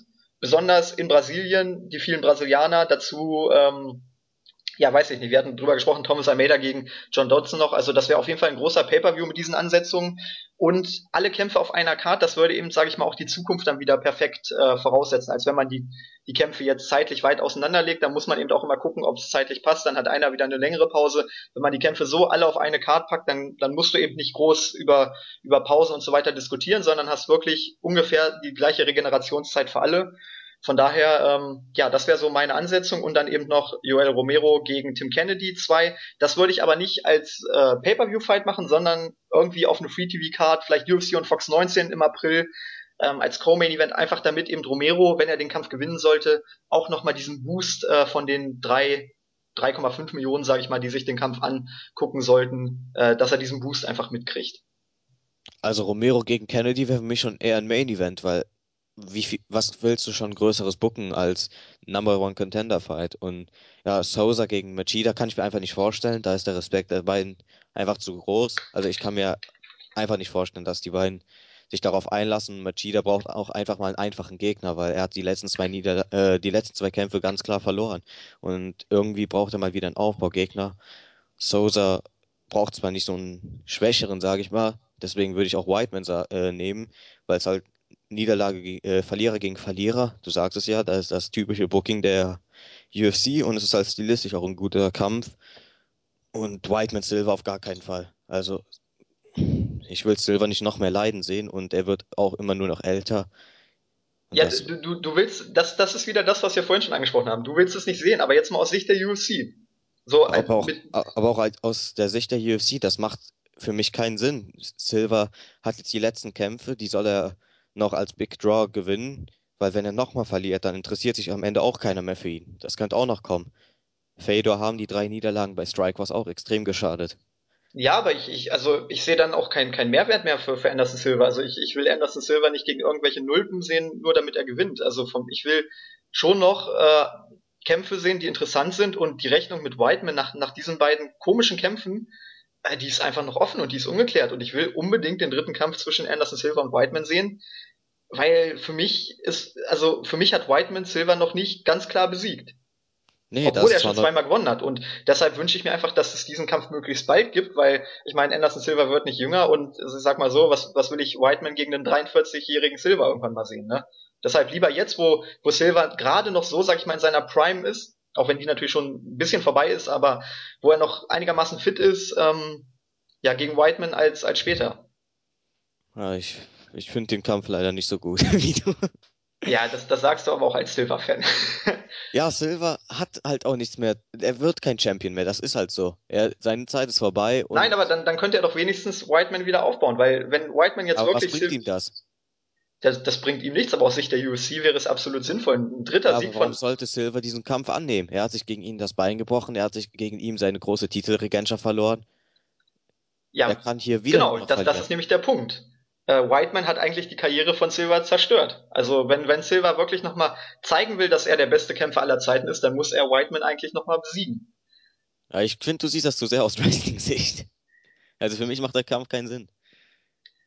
Müssen wir einfach mal abwarten. Mal gucken. Also ich, ich sehe aber ansonsten auch für Anderson Silva, der ja bei UFC 197 antreten will, keinen anderen Gegner. Also wenn Belfort wirklich gegen Rockhold kämpft, dann ja, dann hast du keine anderen. Sousa und Machida werden es auch nicht. Bitte? Im Light Heavyweight auf jeden Fall. Dort könnte er beispielsweise gegen Rashad Evans einen Superfight bestreiten, Rampage Jackson. Einfach ein Legendenfight, wie es typisch ist für Brasilien. Ja, Also, muss ich ehrlich sagen, dann als Fan, das, das wäre aber, würde mich nicht so reizen. Also dann will ich lieber nochmal einen wirklich interessanten Kampf mit Whiteman sehen. Aber gut, warten wir es einfach mal ab. So, dann sind wir auch schon beim Main Event. Jose Aldo gegen Conor McGregor. Die Titelvereinigung im Federgewicht. Ähm, es ist vielleicht sogar der größte Kampf aller Zeiten gewesen, wenn man wirklich nur über diesen Einzelkampf äh, spricht. Aber letztendlich ist es äh, nicht das geworden, was wir uns eigentlich erwartet haben. Also viele haben mit einem sehr, sehr engen und ausgeglichenen Kampf gerechnet. Und ja, dann ist der Kampf nach dem ersten Schlag eigentlich schon vorbei. McGregor knockte Aldo nach 13 Sekunden in der ersten Runde aus, machte sich damit zum Undisputed UFC Featherweight Champion und stellte gleichzeitig den Rekord auf für die schnellste oder für den schnellsten Titelgewinn in der UFC-Geschichte. Den hielt ja zuvor Ronda Rousey gegen Kat Zingano und jetzt hat Conor McGregor Ronda Rousey abgelöst. Ja, was hast du zu diesem Kampf zu sagen? Ja, als Aldo-Fan leider nicht so viel. Also es gibt so viel zu sagen, aber ja, wenn man sich so daran zurückerinnert, ist schon noch ein bisschen traurig. Ja, also ich, ich sag mal so, wir haben schon unglaublich viel darüber diskutiert, äh, über mögliche Fehler und so weiter und so fort. Also erstmal, um, um, um erstmal einen Einstieg in diesen Kampf zu finden, also der Hype und und die Atmosphäre war ja wirklich wieder unglaublich. Also die Iren haben richtig Stimmung gemacht. Es waren ja diesmal auch viele Brasilianer da. Also es war wirklich eine unglaubliche Atmosphäre. Und ähm, um mal vorne anzufangen, bei den Einzügen hatte ich schon ein ganz komisches Gefühl. Denn Aldo sah irgendwie anders aus. Also beim Wiegen hat er ja wirklich einen sehr, sehr selbstbewussten Eindruck gemacht. Äh, hat ja da auch, sage ich mal, Conor McGregor ein bisschen verarscht mit seiner Geste. Aber beim Einzug und dann auch im, im Käfig beim Staredown und so, da war einfach nichts mehr davon zu sehen. Also gerade wenn du es dir jetzt im Nachhinein nochmal anguckst, eigentlich hatte Aldo den Kampf schon verloren, bevor es überhaupt losging. Der sah überhaupt nicht mehr selbstbewusst aus. Ähm, wie gesagt, alles, was beim Weigh-In gut aussah, war auf einmal wie verflogen und ja, dann ist er losgestürmt und der erste Schlag war dann schon das Ende. Also ich muss ganz ehrlich sagen, das hätte ich vom besten Pound-for-Pound-Fighter aktuell nicht erwartet und ja, irgendwo war es dann auch enttäuschend. Natürlich, das ist eine riesige Story. Ich freue mich für Conor McGregor, dass er diesen Kampf so klar gewonnen hat. Aber aus neutraler Sicht hätte ich mir dann eben schon einen größeren Kampf und vor allem einen besseren Kampf erwünscht. Aber ja, vor allem, Aldo, hast, du hast es ja erwähnt, bei dem Einzug war er schon ein bisschen komisch drauf, auch bevor der Kampf angefangen hat. Gut, das mit dem Stardon ist ja bei ihm ein Ritual, dass er immer auf den Boden guckt. Das macht er ja immer so. Aber wie er reingegangen ist, das war schon anders. Er, sein Gameplan war McGregors Game halt umzudrehen. Er wollte den Druck machen. Aber da verstehe ich halt nicht, warum er, warum er so reingeht. Er weiß doch, seine Leg Kicks sind super und damit kann er McGregor neutralisieren. Das wäre der Weg, um McGregor zu besiegen. Das weiß, glaube ich, das wissen, glaube ich, die meisten, die sich intensiv damit befasst haben. Aber er täuscht schon die Rechte, er hat ja die Rechte nur angetäuscht. Das hat man ja gesehen mehr in der, in der Wiederholung. Aber zum einen, wenn er sie antäuscht, da sind zwei Fehler, die mir da aufgefallen sind. Wenn er sie antäuscht, warum schützt er sich nicht? Ben, äh, Dan, äh, Dan Henderson hat das mit Michael Bispinger UFC 100 gemacht. Er hat den linken Jab angedeutet, sich aber mit ihm geschützt. Er hat ihm mit der, mit der Deckung der linken Hand, hat den rechten Konter schon, ja, aus, aus Betracht gezogen. Also Bisping konnte da gar nicht kontern und so landete äh, Henderson halt die Rechte.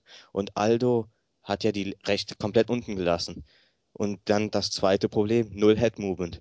Das hat man bei Aldo noch nie gesehen. Normal ist er super im Head Movement. Er bewegt sich immer. Das hat man gegen Mendes im letzten Kampf schon gesehen. Aber hier null. Sein Kopf hat er null bewegt.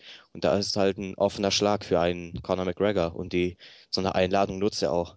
Also, sowas hat man nie von Jose Aldo gesehen.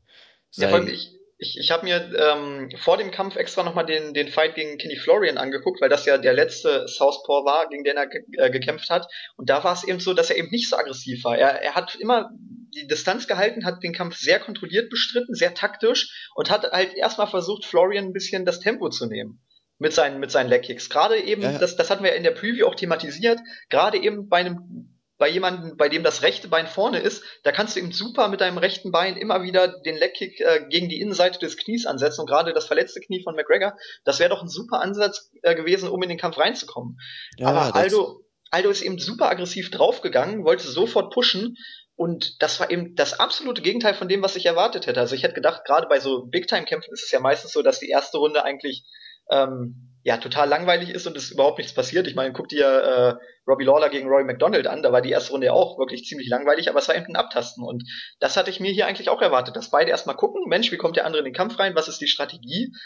Aber Aldo ist ja wirklich einfach nur draufgelaufen, ohne ohne Deckung, ohne auch eine Idee. Also ähm, ich meine, der Schlag, den er da ausgeführt hat, der hat ja auch gesessen aber ich, ich kann nicht so aggressiv drauflaufen gegen Conor McGregor und mich nicht äh, bewegen oder nicht irgendwie ducken oder decken.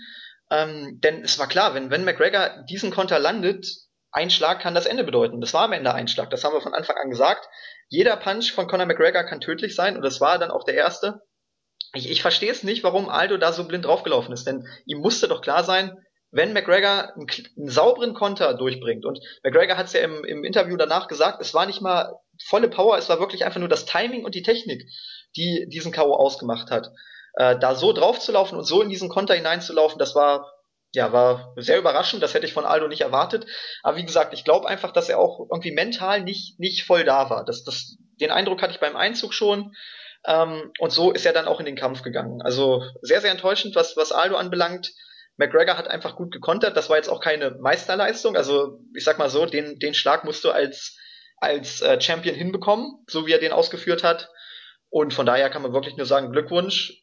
McGregor macht weiter da, wo er aufgehört hat. Er sagt, ich beende Fights dann und dann auf diese Art und Weise. Er hat es ja, glaube ich, sogar im, im Interview mit, mit äh, Robin Black genauso am Donnerstag vorausgesagt. Er hat gesagt, Aldo wird drauflaufen, ich werde seinem Schlag ausweichen. Gut, das hat nicht ganz funktioniert, aber ich werde mit der, mit der Konter, also mit dem Konter der Linken ihn dann ausnocken. Genauso war es dann am Ende auch.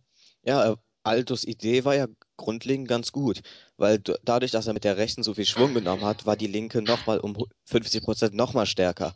Aber er hätte da vielleicht nochmal ein bisschen den Schwung rausnehmen können, sich mit der rechten schützen können für den linken Konter, weil wer der, gut, das kann ich jetzt in einem Nicht-Video nicht gut, äh, nicht gut zeigen, aber er hätte sich mit seinem Ellenbogen in, mit der richtigen Stellung vor einem Konter schützen können, und mit der Hand, indem er sie richtig hält, auf, auf der Schläfe. Und somit hätte McGregor mit der linken keinen Konter landen können, da Aldo sich mit seiner rechten perfekt geschützt hat. Und dadurch hätte seine linke auch perfekt landen können. Hat sie ja auch. Der eine Schlag hat ja einen Cut bei McGregor verursacht. Aber er ist wirklich, den, äh, hat wirklich versucht, den meisten Schwung, den es überhaupt möglich, äh, der überhaupt möglich war, rauszuholen und zu treffen. Und das war der Fehler. Ja, der Schlag, das hatte ich ja auch geschrieben, der Schlag hätte gegen 99 Prozent seiner Gegner hätte der funktioniert und der hätte auch richtig gut getroffen. Aber McGregor ist eben nicht 99 Prozent. McGregor ist einfach ein Matchup, das es im Federgewicht so auch nicht gibt. Wenn du dir Chad Mendes anguckst, wenn du dir Frankie Edgar anguckst, wenn du dir keine Ahnung irgendein anderes Federgewicht anguckst. Conor McGregor ist einfach auch von seinen, seinen körperlichen Voraussetzungen ein Typ, den es so nicht gibt im, im Federgewicht. Vor allem äh, als Gegner für José Aldo noch nicht. Und von daher ähm, hätte ich hier einfach gedacht, dass, dass Aldo eben auch ein bisschen passiver rangeht, um sich erstmal auf diesen Typen, auf dieses Matchup McGregor einzustellen. Aber er hat eben das gemacht, sage ich mal, was er immer gemacht hat oder immer versucht hat. Ja, obwohl er ist ja eigentlich auch einer, der vorsichtig ist. Er ist ja keiner, der einfach darauf rennt. Man hat es gegen Chancing Young gesehen, man hat es gegen Mendes gesehen und man hat es gegen äh, Kenny Florin gesehen. Er tastet sich eigentlich langsam rein. Und ich glaube, die Aussagen von McGregor der ja gesagt hat, wie du es auch schon vorhin erwähnt hast, er wird reinlaufen und versuchen, mich auszunocken, ich werde ihn auskontern. Vielleicht hat er sich gedacht, ja, ich werde genau das machen, was du denkst, aber ich werde schaffen, dich auszunocken. Vielleicht war es irgendwie sowas. Ja, also wie gesagt, das ist eben bei so kurzen Kämpfen, das ist auch bei, bei Ketzingano damals so gewesen. Wir haben ja auch danach drüber philosophiert, was ihr, was ihre Idee oder ihr Plan war. Ich glaube, sie hat es nie ausgeführt. Ähm, ich ich habe mir ein paar Interviews von Aldo jetzt angeguckt, aber er hat es auch noch nicht erklärt. Also ich glaube, er, er weiß es, glaube ich, auch selber nicht mehr so richtig, was, was seine Idee war. Ich glaube, du bist im Käfig auch sehr auf deinen Instinkt ähm, aus und und das hat ihn ja meistens auch ausgemacht, dass er genau. immer die richtige Entscheidung getroffen genau. hat. Genau. Und in, in dem Moment war es dann eben einfach so, dass er in, im entscheidenden Moment die falsche Entscheidung getroffen hat und das hat ihn am Ende den Kampf gekostet. Also ja, man, man kann da eben auch gar nicht zu viel analysieren. Es war einfach eine, eine dumme Aktion von Aldo, muss man ganz klar sagen. McGregor hat sie überragend ausgenutzt und ist jetzt wirklich der Mann. Ähm, viel interessanter eigentlich jetzt noch als der, als der Kampf selbst ist natürlich das Thema oder beziehungsweise die Ausgangslage jetzt einerseits, wie geht's im Federgewicht weiter und andererseits, was er ja auch schon angekündigt hat, siehst du Conor McGregor als kommenden Doppelchampion. Er will ja ins Leichtgewicht wechseln und da dann gegen Donald Cerrone oder Rafael Dos Anjos antreten. Also das Lightweight ist ja nochmal was ganz anderes. Dort sind die Gegner auch so groß wie McGregor. Also hier hat er halt diesen riesigen Kräfte- und Größenvorteil. Aber im Lightweight sieht es halt anders aus, weil Dos Anjos halt auch ein richtiges Powerhouse ist und unglaublich viel Druck macht. Und Cerrone ist auch, ja, nochmal, wie viel sind das? Fünf oder zehn Zentimeter größer als McGregor. Also da wäre es auf jeden Fall viel schwieriger für ihn, weil er dort gegen größere Gegner antreten muss. Aber im Featherweight hat er auf jeden Fall auch noch viel zu tun. Es gibt Frankie Edgar und es gibt Jose Aldo noch. Ich, ich muss dir aber ganz ehrlich sagen, das Matchup McGregor gegen Cerrone, von allen Kämpfen, die jetzt möglich sind, egal ob Edgar, Aldo, Dos Anjos oder sonst was, von mir aus Dillashaw, keine Ahnung. Das Matchup gegen Cerrone ist für mich das Interessanteste, weil du gerade, wie du äh, gerade gesagt hast, Cerrone ist eben größer und hat dann einen Reichweitenvorteil gegenüber McGregor. Und das war bei McGregor ja noch gar nicht so. Deshalb, also ich möchte unbedingt einfach mal sehen, wie McGregor agiert, wenn er eben nicht mehr diesen Vorteil hat. Wenn er, sage ich mal, der Kleine ist, der aggressiv zu Werke gehen muss, um, um zu treffen. Ich möchte ihn einfach mal sehen, wie er, wie er sich dann schlägt. Und deshalb ist für mich auch gegen Cerrone ähm, dieses Matchup einfach am allerinteressantesten. Äh, also gegen Edgar, natürlich, Edgar ist nochmal ein ganz, ganz anderer Typ als Aldo oder Mendes. Aber ich sag mal so, von den körperlichen Voraussetzungen ist es eben ähnlich, dass, dass eben auch da Edgar pushen muss, dass er aggressiv zu Werke gehen muss und McGregor wird dann wieder versuchen zu kontern. Das ist so die, die Grundauslage. Aber eben gegen Cerrone wäre wär einfach das Matchup auch ganz, ganz anders. Und deshalb wünsche ich mir eigentlich, das ist jetzt, sag ich mal, mein, mein Wunsch als Fan, dass Cerrone äh, jetzt am Wochenende bei UFC und Fox 17 äh, gegen Dos Anjos gewinnt, das Gold im Leichtgewicht, und dass es dann praktisch zum Champion gegen Champion Kampf gegen McGregor kommt. Aber das Problem bei Edgar ist halt, er war früher auch im Lightweight und weiß, wie die schlagen. Also die Kraft von Gray Maynard kann man mit McGregor vergleichen. Die Präzision natürlich nicht, aber von der Kraft schon, weil Maynard wog ja auch um die 180, 170 Pfund, äh, wenn er, als er gegen Edgar immer gekämpft hat. Und McGregor wiegt ja auch um die 160 bis 70. Also Edgar kann auf jeden Fall den Herzenschlägen, die es gibt, einstecken. Und wenn McGregor Edgar ausnocken sollte, glaube ich auch an nichts mehr. Also dann gebe ich zu, McGregor ist das beste Featherweight, was es gibt, weil noch gibt es halt diese Fragezeichen.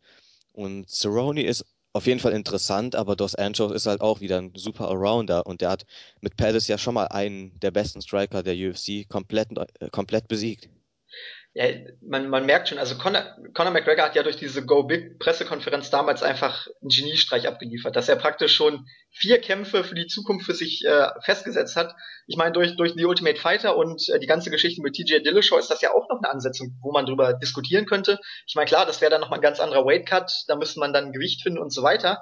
Aber Conor McGregor ist für mich einfach ein Genie, wenn es darum geht, irgendwie Kämpfe zu hypen, weil was der jetzt, sage ich mal, noch an, an äh, potenziellen Kämpfen vor sich hat, das geht ja eigentlich bis ins Jahr 2018, wenn du das so weiterführst. Also das ist wirklich unglaublich. Der Typ ist ein Genie in, in der Selbstvermarktung und ähm, da können sich ehrlich gesagt viele mal irgendwie ein Beispiel dran nehmen, weil Conor ja, McGregor ist, ist halt das Problem ist halt, dass viele nicht so ein Großmaul haben wie er und viele haben nicht das Talent. Man sieht es ja bei sehr vielen Kämpfern, wenn die versuchen, das Maul aufzureißen. Man merkt von Anfang an, dass das Fake ist. Und bei McGregor merkt man wirklich, dass er sich wirklich selber vermarkten will und er weiß, wie es geht.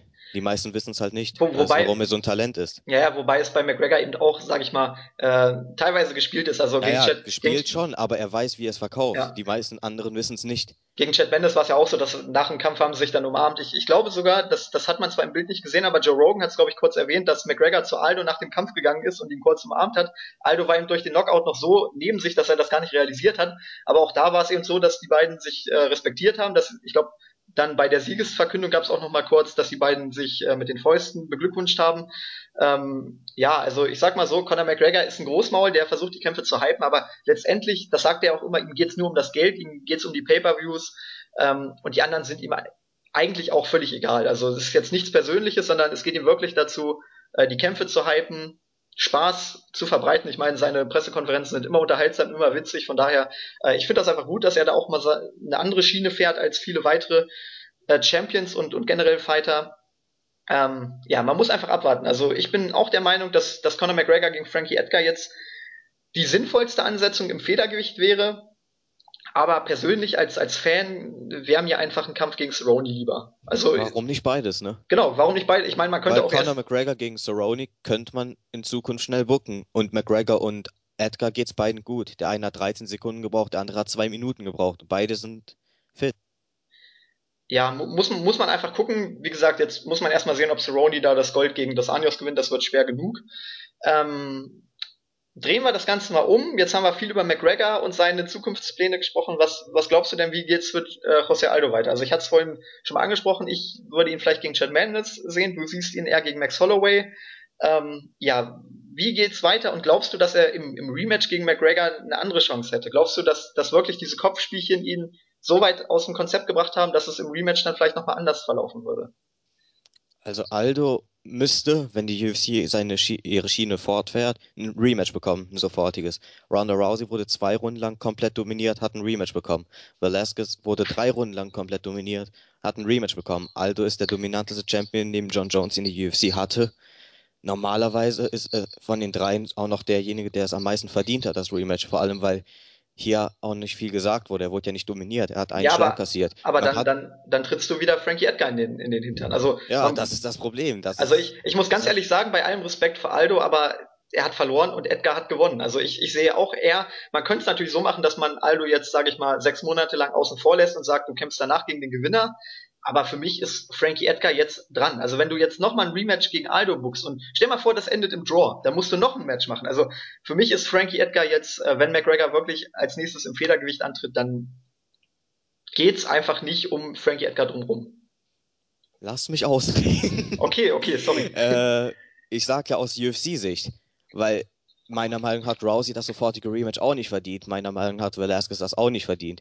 Ich sage ja, aus UFC-Sicht müsste man das eigentlich machen, aber McGregor ist nicht aus UFC-Sicht und McGregor will entweder den Lightweight-Titelkampf oder er kämpft dann nun mal gegen Edgar. Und vor Edgar hat er halt Respekt. Das ist ja der einzige Gegner, bei dem er nicht permanent redet. Er sagt ja immer, ich respektiere dich, ich respektiere dich, du bist der Einzige, der es versteht. Hat er bei der Go Big Pressekonferenz ja oft gesagt. Und Edgar ist halt auch eins der interessantesten Matches von allen, weil er halt überall mindestens absolut Weltklasse ist. Und ich würde McGregor all, äh, gegen Edgar als nächstes booken. Und für UFC 200, McGregor will ja sofort wieder kämpfen, hat er ja nach der Pressekonferenz angekündigt. UFC 200, Title versus Title, warum nicht? Ja, ja, macht, also, macht, macht Sinn. Wie gesagt, die Gefahr ist eben wirklich, dass er gegen Edgar verliert, aber, ähm, aber, aber selbst wenn er verliert, Dana hat ihn den Lightweight-Title äh, versprochen. Dann kämpft er halt um den Leichtgewichtstitel. Bei UC 200 um, um Federgewichtstitel, meinst du dann? Nee, nee. Ich, ich denke, Achso, wenn er gegen Edgar könnte, ja, ja, könnte jetzt okay, als ja, nächstes ja. gegen Edgar kämpfen. Und äh, selbst wenn er verliert, dann ist Federgewicht halt vorbei mit ihm. Dann kann er endlich ins äh, Leichtgewicht gehen.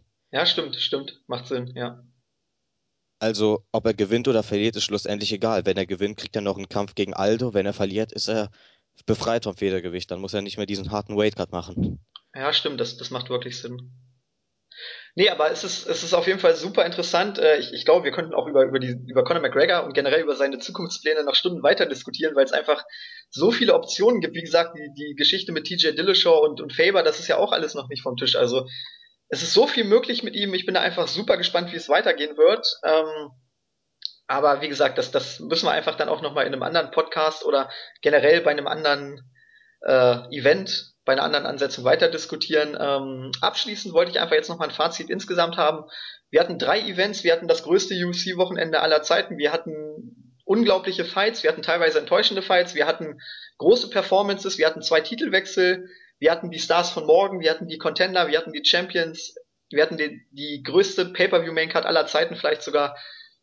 Dein Fazit insgesamt zum Wochenende zu diesem Event, war es ein Erfolg? Dieser Tripleheader Absolut. Was, was ist dein Abschlussresümee? Äh, also die drei Nächte durchzumachen war auf jeden Fall eine richtige Entscheidung, auch wenn man da komplett fertig ist. Aber jeder Abend wusste zu überzeugen und man hat halt ein richtiges Big-Time-Feeling gehabt bei McGregor gegen Aldo. Drei Tage lang hat man alles auf diesen, auf diesen Kampf aufgebaut. Es gab insgesamt fast 40 Kämpfe im ganzen Wochenende und man hat gemerkt, wie groß McGregor gegen Aldo wirklich ist. Also man hat marketingtechnisch wirklich alles richtig gemacht und ja, vielleicht machen wir es bei UFC 200 wieder so. Ach, also ich muss ganz ehrlich sagen, bei UFC 200 glaube ich, möchte ich das auch gar nicht, weil UFC 200 soll einfach ein Event sein, auf das sich alles fokussiert. Hier war es ja wirklich so, du hattest am Donnerstag die, die aufsteigenden Talente, mit Paige Van Zandt, mit Sage Northcutt, mit Aljamain Sterling und so weiter und so fort. Dann hattest du am Freitag mit Edson Barbosa, mit Tony Ferguson, Chad Mendes, Frankie Edgar und so weiter die Contender und jetzt hattest du hier eben die Champions.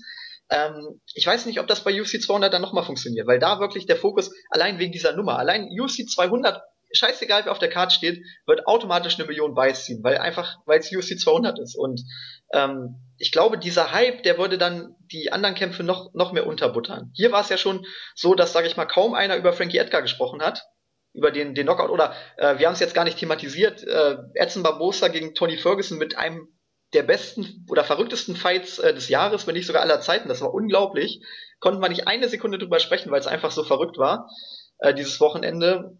Deshalb, es gab einfach so viele Sachen, dass, dass manche Sachen dann auch ähm, nicht so zur Geltung kamen, wie sie eigentlich zur Geltung kommen müssen. Von daher, ich ja, glaube, ja, aber das ist ja, das baut ja alles darauf auf, dass der Main Event desto größer ist. Und für UFC 200 könnte man den Main Event nicht größer gestalten, als wenn man ihn wieder so aufbaut. Also ich verstehe auf jeden Fall, was du meinst, aber man könnte es auf jeden Fall wieder so machen. Aber bei UFC 200 ist halt die Sache, man wird auch noch CM Punk haben, man wird auf jeden Fall mindestens zwei Titelkämpfe haben und man wird noch viel mehr Stars haben. Weil hier ich, ich, ich, hat, ich hatte ja heute gelesen, dass, äh, dass Rousey gegen Holm jetzt als, als Plan fertig sein soll für UFC 200. Ja, da hat man den, zum einen einen Megastar und einen Kampf, der so alleine schon über eine Million ziehen würde. CM Punk zieht für sich alleine nochmal 200.000 bis 300.000.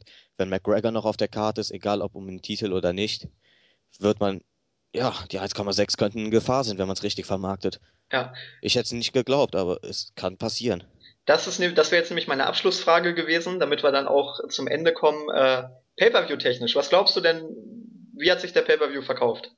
Also ich tippe immer noch auf 1,2 oder 1,3 Millionen. Also ich, ich hatte das, äh, den, den Observer Radio vom Sonntag nach dem Event gehört. Da hat Melzer sich nämlich schon mit den, mit den Google Searches und den Twitter-Reaktionen und so weiter befasst. Der hat da ja ein System entwickelt, wie man das da so ein bisschen errechnen kann. Und er hat gesagt, nach dem Event, kurz nach dem Event, haben seine äh, Rechnungen schon fast 1,3 Millionen ergeben. Also, Wobei er halt beim ersten McGregor-Fight auch über eine Million gesagt und uns am Ende 800.000 waren. Also darauf sollte man, finde ich, noch nicht so viel geben. Nee, absolut nicht. Aber du musst eben auch bedenken, die nächsten 30 Tage ist der ja, äh, der Pay-Per-View bei UFC.tv ja noch als, äh, als Replay zu kaufen. Und ich denke, gerade nach den Ausgängen, nach diesen verrückten Kämpfen, nach, nach diesen Resultaten, dass sich da doch einige noch den, äh, die Wiederholung gekauft haben. Also ich, ich hatte ähm, Wobei es den Kampf nun jetzt auf Instagram so gibt, weil er so kurz war. Ja, gut, ja, ist ein Argument, ist ein Argument. Nee, aber insgesamt das Event äh, haben sich mit Sicherheit noch einige gekauft. Von daher, also ich glaube auch so 1,3 bis 1,4 Millionen sind durchaus drin. Da wird noch einiges dazukommen und ja, UFC 200 wird, ich, ich lege mich da einfach fest. McGregor, er hat es ja selber gesagt, sein Ziel ist es irgendwann mal in zehn Jahren so groß zu sein wie Floyd Mayweather und wenn er in diesem Tempo weitermacht, dann ja, kann dann das durchaus passieren. Vor allem, was er Mayweather voraus hat, er ist spektakulär. Ja. Nicht nur außerhalb, sondern auch im Kampf. Ja, absolut. Wir freuen uns drauf. Gut. Und auch von einem riesen Jose Aldo-Fan mal abschließend Glückwunsch Conor McGregor. Ja, er, es, ist, es ist unglaublich. Alles, was er sagt, wird wahr. Ja, vollsten Respekt. Deshalb, also ich, ich muss ganz ehrlich sagen, Conor McGregor ist auch wirklich so einfach dieser Typ, äh, wenn er kämpft, dann, dann hat man auch nochmal eine unglaubliche Vorfreude, weil er einfach eine Attraktion ist. Es ist, es ist nochmal was anderes, als wenn da, keine Ahnung, ein Demetrius Johnson oder ein Robbie Lawler, wobei Robbie Lawler eben auch Robbie schon Lawler ist, aber verkauft halt wegen dem Kampf. Ja, genau, aber Bei ihm weiß Conor, man, dass der Kampf super wird. Aber Conor McGregor ist einfach diese Attraktion. Du, du willst allein schon, dass das Open Workout ist schon eine Show für sich oder dass das die Pressekonferenzen und so weiter. Also es ist einfach unglaublich, was was dieser Typ auch ähm, außerhalb des Käfigs drauf hat und im Käfig wird er auch immer besser. Ähm, ja, gegen Frankie, der Kampf gegen Frankie Edgar, glaube ich, wird ihn dann definieren. Das müssen wir abwarten, aber für den Moment. Und Frankie Conor, Edgar wird auch für mich sein schwierigster Gegner sein, weil Aldo ist zwar der beste Pound-for-Pound-Fighter momentan gewesen, aber Edgar ist auch einer der zehn besten aller Zeiten. Also ja. Aldo auch, aber Edgar ist nochmal ein mieseres Matchup für ihn. Ja. Aber wie, wie, gesagt, das kommt dann in Zukunft. Für den Moment ist Conor McGregor wirklich der Star, der neue Undisputed UFC Featherweight Champion. Luke Rockhold, der neue UFC Middleweight Champion. Ja, das war unsere Review zu UFC 194 Aldo vs. McGregor. Ähm, ich hoffe, dass wir uns zu UFC 195 mit Robbie Lawler gegen Carlos Condit dann wieder hören. Ähm, ich bedanke mich bei dir, hat Spaß gemacht. Oh, gleichfalls. Und dann wünschen wir euch jetzt natürlich noch viel Spaß mit der Preview auf Ring of Honor Final Battle 2015. Und damit gebe ich ab an Jens und Claudio. Ciao, ciao. Tschö.